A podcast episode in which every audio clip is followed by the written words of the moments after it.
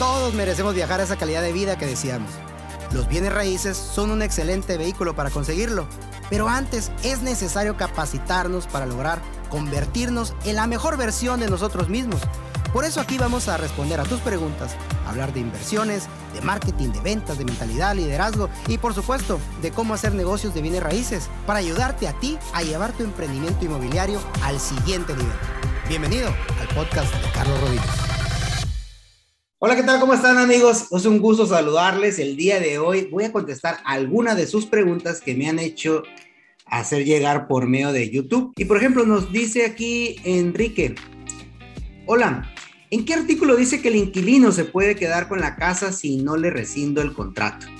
Pues realmente ningún artículo dice, mi estimado Enrique, para que tú puedas eh, prescribir una propiedad o que una persona inicie una, una demanda de prescripción adquisitiva, que es cuando tú posees ah, con el ánimo de dueño una, una propiedad, deben de pasar de 5 a 10 años dependiendo de la buena y la mala fe.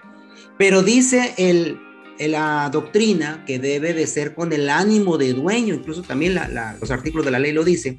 Eso significa que un inquilino no tiene el ánimo de dueño porque el inquilino tiene una posesión derivada. ¿Derivada de quién? Pues del propietario de la casa que le otorgó la posesión para que tenga la posesión de una forma temporal solamente. Entonces, el inquilino jamás puede prescribir una propiedad no puede decirle al inquilino, estaba rentando, pero ya tengo 10 años rentando y ahora ya vengo a pedir que se me adjudique la propiedad. Eso no funciona. Tiene que haber un cambio que pueda demostrar él que en un momento dado hizo un cambio de posesión con el ánimo de dueño. Entonces, pues ahí estaría falseando ante una autoridad y que hubo, que hubo un ánimo diferente esa persona si siempre estuvo de forma de inquilino. Por eso es importante como les he dicho en otros videos respecto a las rentas, que tengan sus contratos y no presten solamente así las propiedades.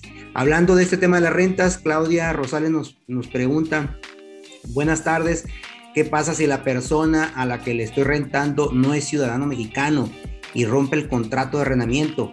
¿Hay algo que se puede hacer si ellos son americanos? ¿Hay alguna ley que ampare al mexicano en estos casos? Yo estoy pagando mis impuestos. Bueno, aquí no se trata de que México se vaya a pelear con Estados Unidos por un tema de arrendamiento, es un contrato de arrendamiento, son prestaciones y obligaciones que se, hacen entre particulares, independientemente de la nacionalidad. Aquí lo que yo les recomiendo y que es muy sano que la persona, cuando tú vas a rentar tu inmueble, que pongas una, un obligado solidario o, una fianza en dado caso.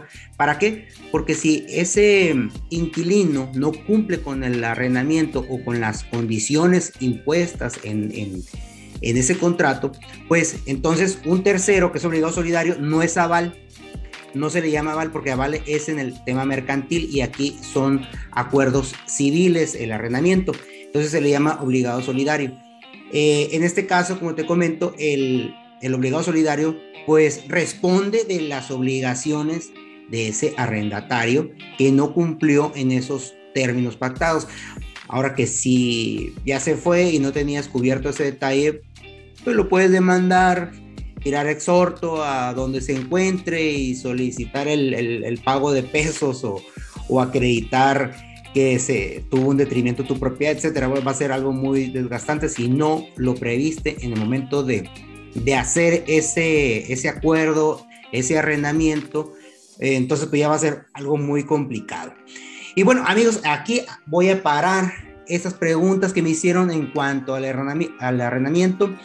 Eh, todos aquellos que, que, están queriendo saber más sobre bienes raíces, pueden buscar aquí en mi canal de YouTube. Tengo una lista de reproducciones donde estoy, eh, estoy respondiendo a sus preguntas.